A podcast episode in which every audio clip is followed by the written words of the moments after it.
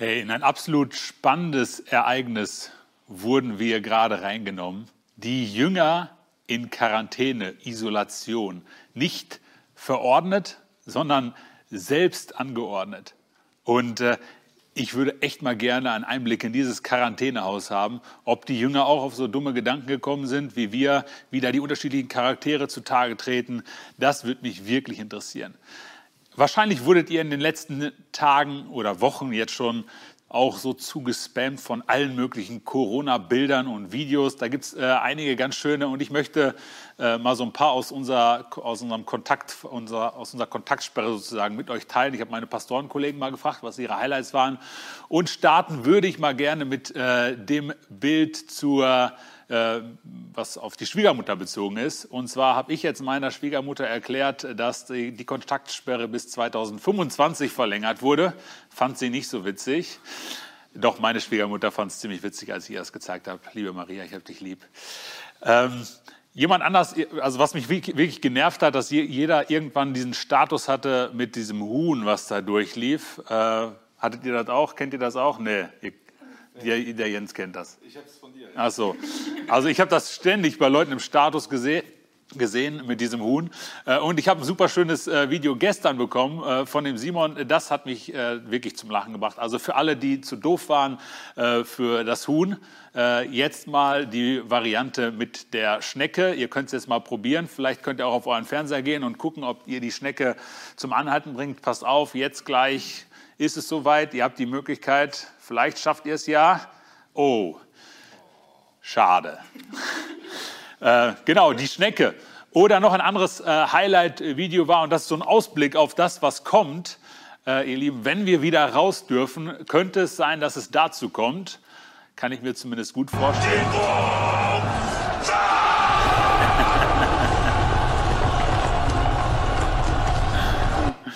Ja, das fand ich wirklich herrlich. Äh, die Chinesen haben bewiesen, wie es geht. Dieses Wochenende haben sie schon die Nationalparks gestürmt äh, und äh, das sah wahrscheinlich so ähnlich aus. Also für uns als Familie geht es eigentlich ähnlich wie, äh, wie der Elena, dass wir das auf besondere Art und Weise nochmal genießen. Natürlich ist es auch auf der einen Seite herausfordernd mit den Kids und so, aber wir genießen das, Zeit zusammen zu haben, draußen, draußen, viel draußen äh, zu sein. Ich danke Gott jeden Tag für das wunderbare Wetter, was er uns in dieser Zeit schenkt. Und äh, genau, gutes Essen gehört natürlich dazu. Ähm, ja, ich glaube, das ist unsere Botschaft auch heute. Ich glaube, dass wir auch in dieser Zeit, in dieser Isolationsphase, wo wir wenig Kontakte haben, dass wir auch in dieser Zeit überglücklich sein können, einen tiefen Frieden spüren, weil wir wissen, weil wir wissen, dass die wichtigsten Fragen in unserem Leben geklärt sind. Wir wissen, wohin wir gehen, was auf uns wartet. Wir brauchen keine Angst haben und wir wissen auch, wer an unserer Seite ist, und zwar Jesus. Und deswegen ist heute die Botschaft, Jesus durchbricht deine vier Wände. Er durchbricht deine vier Wände. Er möchte in deiner Isolation, in deiner Kontaktsperre mitten bei dir sein und dir nochmal neu begegnen. Ostern macht das möglich. Wir haben die Ostergeschichte jetzt schon von unterschiedlichen Seiten beleuchtet. Also Jesus ist Ostermorgen sozusagen auferstanden und äh, den ersten Personen begegnet, den Frauen, die zum Grab gelaufen sind. Dann den Emmaus-Jüngern ist er begegnet und äh, irgendwann kommt es dann zu folgender Szene. Die Emmaus-Jünger Jesus ist ihnen begegnet und sie rennen zurück zu den anderen Jüngern, die sich eingesperrt haben, klopfen an die Tür, lasst uns rein, kommen rein und erzählen, dass Jesus ihnen begegnet ist. Und natürlich glauben das die Jünger nicht so ganz und da ist Chaos. Und dann kommt es zu folgender Szene, die ich mit euch lesen möchte. Lukas 24, 36 bis 43. Während die beiden noch erzählten, die Emmaus-Jünger, stand plötzlich der Herr selbst mitten unter ihnen. Er grüßte sie, Friede sei mit euch. Sie erschraken und fürchteten sich, also so ähnlich wie Rebecca wahrscheinlich äh, sich erstmal erschrecken würde, denn sie meinten, einen Geist zu sehen. Aber er sagte, warum seid ihr so erschrocken?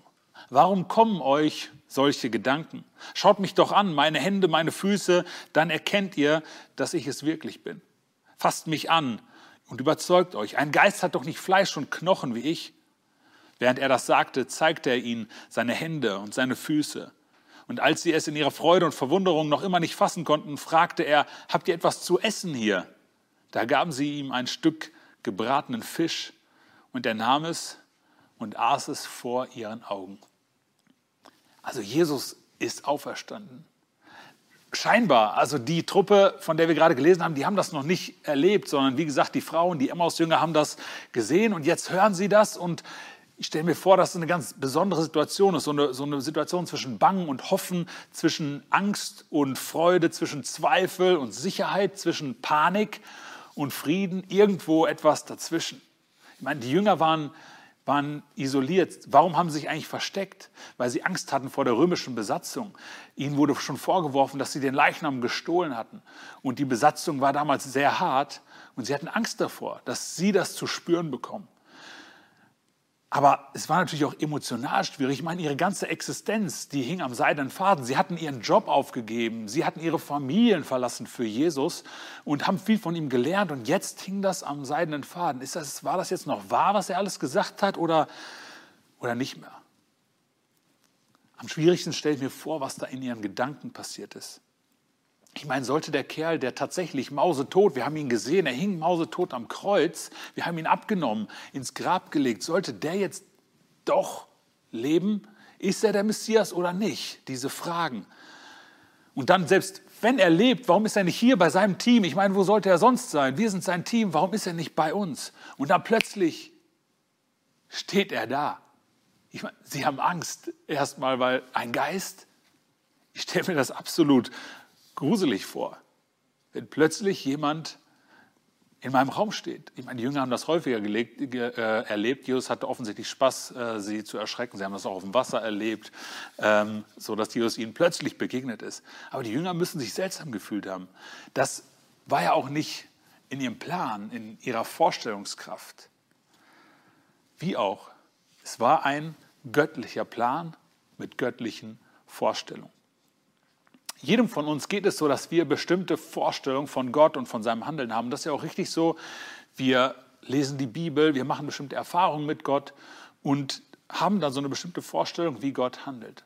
Ich merke aber, dass mir und auch euch es immer wieder so geht, dass wir von Gott so denken wie von unserem Zimmer. Also wir können nicht mehr sehen als das, was wir von unserer Couch aus sehen. Ich kann mir nicht vorstellen, dass Gott mehr machen kann als das, was ich von hier sehe. Dieser Raum ist etwas größer als wahrscheinlich euer Wohnzimmer, aber trotzdem hat es Grenzen. Und so habe ich häufig selber Grenzen von Gott. Als ich darüber nachgedacht habe, wo ich persönlich Gott begrenzt habe, ist mir vor allem eingefallen, die schwierigste Phase meines Lebens, wahrscheinlich auch bei vielen von euch die schwierigste Phase des Lebens, das Teenageralter. Da war ich sehr stark übergewichtig, habe mich ganz ähm, äh, minderwertig gefühlt, habe nicht gedacht, dass Gott jemals etwas Schönes aus meinem Leben machen kann. Ich habe auch nicht gedacht, dass mich jemals eine Frau lieben kann, dass ich Kinder haben werde. Ganz viele Dinge konnte ich mir zu dem Zeitpunkt nicht vorstellen. Und ich habe gemerkt, wie Gott mein ganzes Leben umgekrempelt hat und aus meinem Leben etwas Besonderes gemacht hat. So empfinde ich das heute aber auch ganz alltäglich. Ich, ich empfinde das täglich, dass ich Gott begrenze mit meinen Vorstellungen. Ist ja auch logisch, Gott ist Gott und ich bin ein Mensch. Wo denkst du begrenzt von Gott? Ich glaube, es gibt ganz viele Arten und Weisen, wie wir Gott begrenzen. Zum Beispiel sagen wir, er müsste so handeln, sonst ist er nicht Gott. Also wir haben eine bestimmte Box, in die Gott reinkommt. Oder du denkst vielleicht von dir, dass du zu schlecht bist Gott kann dich nicht retten. Das ist eine absolute Begrenzung für Gott. Oder du denkst vielleicht, dass er zu alt ist. Er hat sich zurückgezogen in seinen Sessel, sitzt im Himmel und beobachtet alles, aber wirklich handeln tut er nicht mehr. Oder du denkst, dass er zu eingeschränkt ist, dass er nicht alle Macht hat, also dass er nicht alles ändern könnte, jede Situation sofort ändern könnte. Oder du denkst vielleicht auch, dass er zu langsam ist, also dass er zu spät kommt, dass er es nicht rechtzeitig schafft zu handeln, zum Beispiel wenn du in Not bist. Es gibt ganz unterschiedliche Wege, wie wir Gott begrenzen. Ein Tipp möchte ich dir geben. gegen Begrenzung vorzugehen. Es hilft, von einem Sofa aufzustehen und mal eine andere Perspektive einzunehmen. Und wenn es wieder möglich ist, auch deine vier Wände zu verlassen und mit anderen Menschen, mit anderen Kulturen deinen Horizont zu erweitern. Und plötzlich bekommst du auch ein größeres Bild von Gott, weil du Gott auf unterschiedlichen Arten und Weisen erlebst, auch in anderen Kontexten, und dein Bild so größer von Gott wird. Gottes Wesen ist es, in unsere Begrenzung hineinzukommen. Das hat er schon gemacht, dass er eine Bibel geschrieben hat, dass er eine Bibel geschaffen hat sozusagen, wo wir lesen können. Das ist ein Medium für uns. Er ist in unsere Begrenzung hineingekommen. Er will auf unsere Ebene herabkommen, sich uns verständlich machen. Deswegen hat er den Himmel verlassen, ist auf die Erde gekommen. Deswegen ist er den Jüngern in, seinen, in ihren vier Wänden begegnet. Und deswegen möchte er auch heute in deine vier Wände hineinkommen dir begegnen. Sogar weiter, nicht nur in deine vier Wände, sondern in dein Herz, in deinen Körper. Trotz deiner Mauern, trotz deiner Begrenzung will er zu dir kommen. Wie ist das möglich? Es gibt eine besondere Wahrheit, die ich ganz toll finde, die wir in der Bibel lesen, was in der Ostergeschichte passiert ist, als Jesus am Kreuz starb, ist ganz viel passiert. Die Erde. Äh, you'll never stop, you never stop working. You never stop, you never stop working.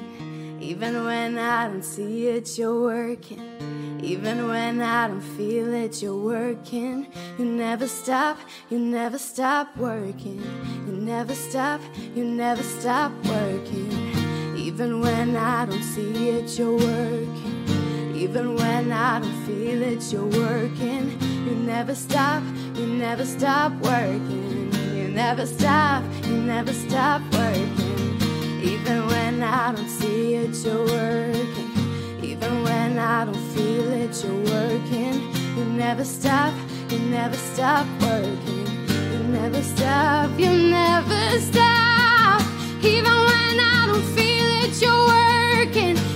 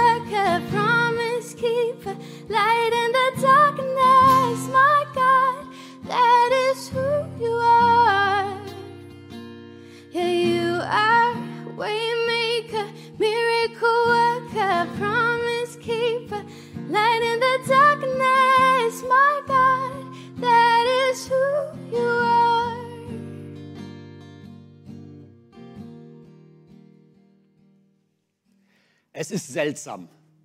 Jetzt ist es schon über eine Woche her und meine Freunde sind immer noch wie ausgewechselt. Ich bin der Einzige, der noch im Depri-Modus festhängt. Hm. Und das Witzige ist, keiner von ihnen lässt auch nur den geringsten Zweifel an dieser Geschichte. Jesus sei durch die Wand in den Raum gekommen. Dann hat er ihnen seine Wunden gezeigt, sich mit ihnen unterhalten und sich in Wohlgefallen aufgelöst. Es wurmt mich. Es wurmt mich gewaltig, dass ich außen vor bleibe. Ich habe den Jungs gesagt, nur wenn ich die Wunden in seinen Händen sehen kann und an seiner Seite und wenn ich sie berühren kann, nur dann kann ich glauben.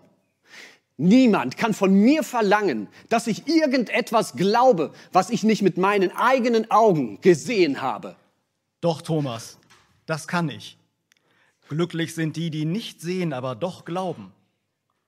Meister, bist du, bist du es wirklich? Ja, Thomas, ich bin es wirklich. Was wolltest du noch gleich mit deinen eigenen Augen sehen, wenn du mir begegnest? Es hat etwas mit Fisch zu tun. Ja, also da vorne auf dem Tisch, da liegt ein Stück gebratener Fisch. Oh, lecker. Darf ich? Ja, sicher, Jesus. Guten Appetit. Danke. Hm, das war lecker. Und jetzt gib mir deine Hände. Sieh dir meine Hände an und fühle die Wunden, Thomas. Sie wurden für dich durchbohrt, damit du glauben kannst.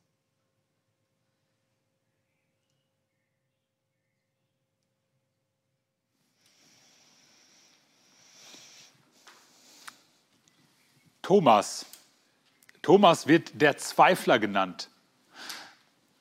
Er war bei dem ersten Erlebnis gar nicht dabei. Das, den Text, den wir gelesen haben, da war er offensichtlich, nicht- offensichtlich nicht dabei. Und Jesus musste sozusagen diese, diese Show mit dem Fisch und mit den Wunden noch ein zweites Mal für ihn abziehen. Er, war, er wird, ist bis heute so ge- gebrandmarkt mit dem Zweifler. Aber er war nicht der Einzige, der gezweifelt hat. Wir sehen das in dem Text, den wir gelesen haben, dass die, ganz, dass die Jünger alle gezweifelt haben. Sie waren genauso Zweifler wie der Thomas. Wir lesen das, dass Jesus gesagt hat, hey, ich bringe euch Frieden und sie waren trotzdem in Panik und Jesus musste dann ihnen seine Wunden zeigen, zeigen, seine Hände, seine Füße und hat dann auch noch diesen Fisch gegessen. Auch wenn Jesus da durch die Wand hindurch plötzlich da stand, war das ja surreal irgendwie. Ich stelle mir vor, dass die Jünger sich gegenseitig gesagt haben, hey, kneif mich mal oder hau mir eine. Das kann doch nicht wahr sein, was wir hier erleben. Das muss doch irgendwie äh, jetzt empirisch überprüft werden, nachgewiesen werden. Jesus wusste das. Er kannte die Zweifel seiner Jünger. Obwohl sie drei Jahre mit ihm unterwegs waren und eigentlich wussten, wie Jesus drauf ist, wozu er in der Lage ist, hatten sie Zweifel. Jesus wollte diesen Zweifeln begegnen. Er macht auch hier wieder den ersten Schritt. Das ist die Paradedisziplin von Jesus. Den ersten Schritt machen. Er wollte die Zweifel der Jünger hören. Er möchte meine Zweifel, er möchte deine Zweifel hören. Welche Zweifel hast du? Ich möchte mal ein paar Zweifel teilen, die ich aus meinem Leben alle persönlich kenne, die immer wieder auftauchen. Die Frage, gibt es dich wirklich? Oder bilde ich mir den ganzen Spuk eigentlich nur ein? Das ist ein krasser Zweifel. Aber Jesus, gibt es dich wirklich? Oder kannst du wirklich heilen? Oder ist das, was ich so höre und erlebe, nicht mehr als ein Placebo-Effekt? Oder willst du Gott eigentlich wirklich Gutes für mich oder geht es am Ende eigentlich nur um dich und, und ich bin dir egal? Oder erleben das Besondere nur andere und ich habe vielleicht meine Chance vertan, ich bin nicht gut genug, ich bin nicht nah genug an dir dran? Alles Zweifel, die ich kenne. Und Jesus kennt dich, er kennt meine Zweifel, er kennt deine Zweifel. Du musst vor ihm nichts verstecken. Wenn ein Gast zu uns nach Hause kommt, dann räumen wir in der Regel auf. Also mir ist das relativ egal, aber meine Frau, die dreht, die dreht so einige extra Runden durchs Haus und gibt noch mal ein paar Kommandos, was jemand noch machen müsste. Kennen wahrscheinlich die meisten von euch. Jesus kam unangekündigt und er möchte auch in unser Leben kommen, wie es wirklich ist. Wir müssen nichts vor ihm verstecken, sondern er ist der Gast, der sich wohlfühlt, obwohl du nicht aufgeräumt hast. Natürlich, Jesus möchte glauben, nicht Zweifel. Er möchte uns dahin führen, dass wir glauben. Das ist das Ziel von Jesus. Aber er kennt uns. Er kennt unseren Weg. Er hat uns geschaffen. Er weiß, wie wir denken, wie wir fühlen. Und er kennt unseren Weg, der nicht immer geradlinig verläuft. Und er begleitet uns auf diesem Weg. Er lädt uns ein, Erfahrung zu machen mit ihm, ihn zu testen, bei ihm zu sein und will unseren Glauben stärken. Also begrenz dich nicht zusätzlich zu deinen Begrenzungen, will ich dir zurufen. Hab nicht Angst vor deiner Angst oder verzweifle nicht an deinen Zweifeln, sondern bring das zu Jesus. Mach dich mit ihm auf den Weg, es zu entdecken. Mit allen Zweifeln, mit allem, was dazugehört. Jesus lädt die Jünger ein, ihn anzuschauen, ihn anzufassen. Schaut hin, fasst an, überzeugt euch. Die Wunden waren sichtbar und spürbar für die Jünger. Und dann sagt der Text, dass sie immer noch perplex waren, also vor Freude und Aufregung. Und er geht einen Schritt weiter und sagt, hey, beobachtet mich mal beim Essen. Ich meine, was für ein Bild, eine kuriose Situation. Haben die Jünger tatsächlich erwartet, dass der Fisch durch seinen Körper hindurchfällt oder was haben sie gedacht? Fehlt nur noch, dass sie Jesus auf die Toilette begleitet haben, um eine Stuhlprobe zu entnehmen. Also Jesus lässt sich auf die Jünger ein, so wie er sich auf dich einlässt. Ich habe vor einiger Zeit eine Geschichte gehört vom Andreas Boppard, Boppi aus der Schweiz, der Leiter von Campus für Christus. Und die hat mich total bewegt und die passt wie Faust aufs Auge hier in die Situation. Er war äh, am Felsengrab in Jerusalem, da wo Jesus begraben wurde, angeblich, vielleicht, höchstwahrscheinlich und äh, hat sich das halt so angeguckt und stand halt so und hat sich das ganze Treiben angeguckt, die ganzen Touristen oder alle Welt, die da vorbeikommt und in dieses Grab hineingeht und diesen Stein, wo Jesus angeblich gelegen hat, irgendwie berührt, küsst und ihre Klamotten drauflegt, daran reibt und dass sie das mitnehmen können für ihre Verwandten zu Hause und so weiter. Und er stand da, wie ich auch stehen würde, deswegen hat mich das so überlegt, wie ich auch da stehen würde und denken, ihr Affen was macht ihr hier eigentlich? Was zieht ihr für eine Show? Ich meine, ihr wisst doch ganz genau, oder ich weiß, weiß ganz genau, dieser, dieser Stein, auf dem hat niemals Jesus gelegen. Der vor 500 Jahren wurde der aus der Türkei importiert. Äh, das kann ich euch wissenschaftlich nachweisen. Und da ist nichts von Jesus auf diesem Stein. Äh, was, was zieht ihr da für eine Show ab? Ich kenne das aus unterschiedlichen anderen äh, Situationen, wo ich andere, die, die Jesus auf irgendeine Art und Weise so nah sein wollten, entweder Reliquien oder was auch immer, Schweißtuch, da lache ich genauso drüber. Und plötzlich in diesem Moment spricht Jesus zu ihm. Und ich glaube, er hat auch zu mir gesprochen, als ich das gehört habe, als ich diese Geschichte gab. Sagt Jesus zu ihm, Bobby, meinst du, ich habe mehr gefallen an deinem harten, stolzen, egoistischen, überheblichen Herzen als an den Menschen, die voller Sehnsucht zu mir kommen, zu mir, sie denken zu mir, aber sie wollen eine Begegnung mit mir, sie wollen Heilung, sie wollen das, was ich für sie möchte, wollen sie in Anspruch nehmen. Meinst du, ich habe mehr gefallen an dir oder an ihm? Das hat mich total getroffen.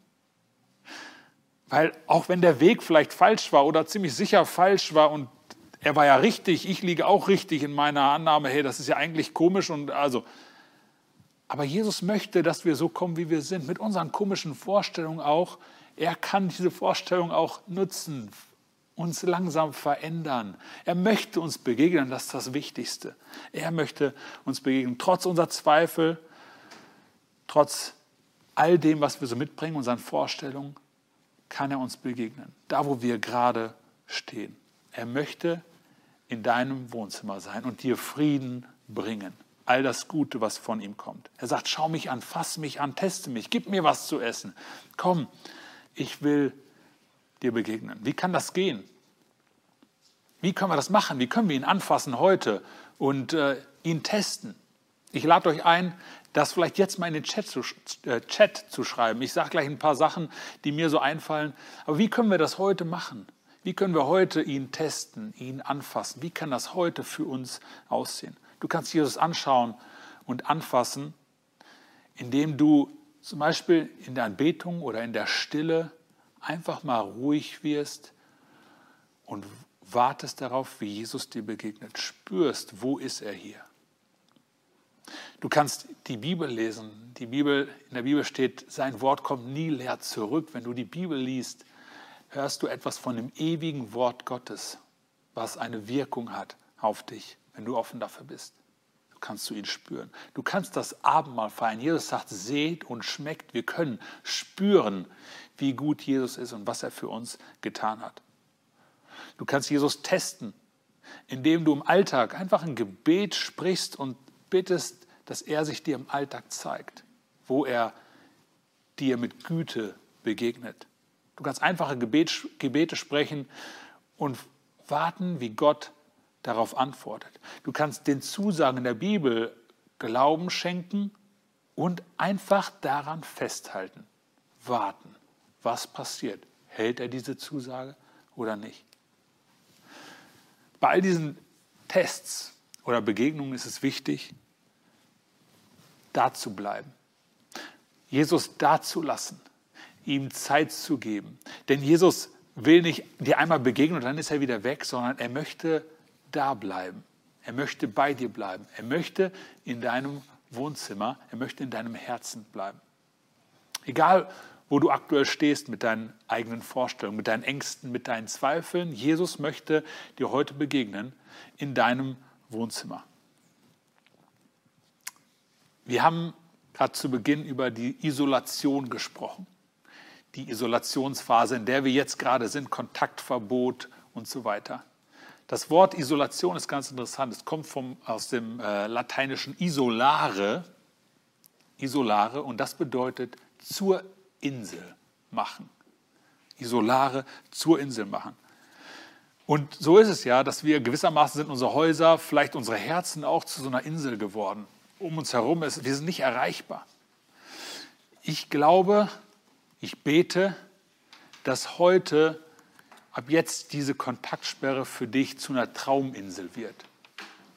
Dass dieses Wort Isolation nicht negativ behaftet ist, sondern positiv, weil es tatsächlich eine Trauminsel für dich. Trauminsel, da denken die meisten an Malediven, äh, Sandstrand und äh, Palmen und so weiter. Ich habe ein Bild gefunden, was ich finde, das super symbolisiert. Diese Trauminsel, die ihr jetzt seht. Irgendwo in Slowenien befindet, sie, befindet diese Insel sich. Und ich finde sie super. Weil um diese Insel herum ist ganz viel Nebel und äh, Unsicheres vielleicht, aber mitten auf dieser Insel ist eine Kirche, ein Kirchturm, der die Anwesenheit Gottes symbolisiert.